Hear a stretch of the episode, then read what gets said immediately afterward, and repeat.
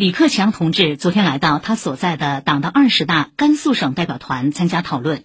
李克强表示，完全赞成习近平总书记代表十九届中央委员会向大会所做的报告。他说，报告总结了过去五年的工作和新时代十年的伟大变革，阐述了开辟马克思主义中国化时代化新境界、中国式现代化的中国特色和本质要求等重大问题。对全面建设社会主义现代化国家、全面推进中华民族伟大复兴进行了战略部署，是指引未来的纲领性文献。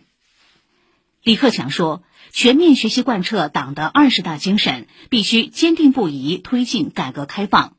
坚持社会主义市场经济改革方向，坚持和完善社会主义基本经济制度，坚持两个毫不动摇，弘扬企业家精神。”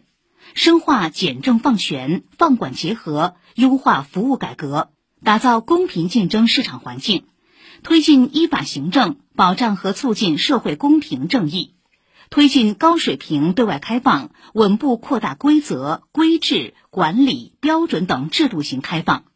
维护人民根本利益，在发展中保障和改善民生，让现代化建设成果更多、更公平惠及全体人民。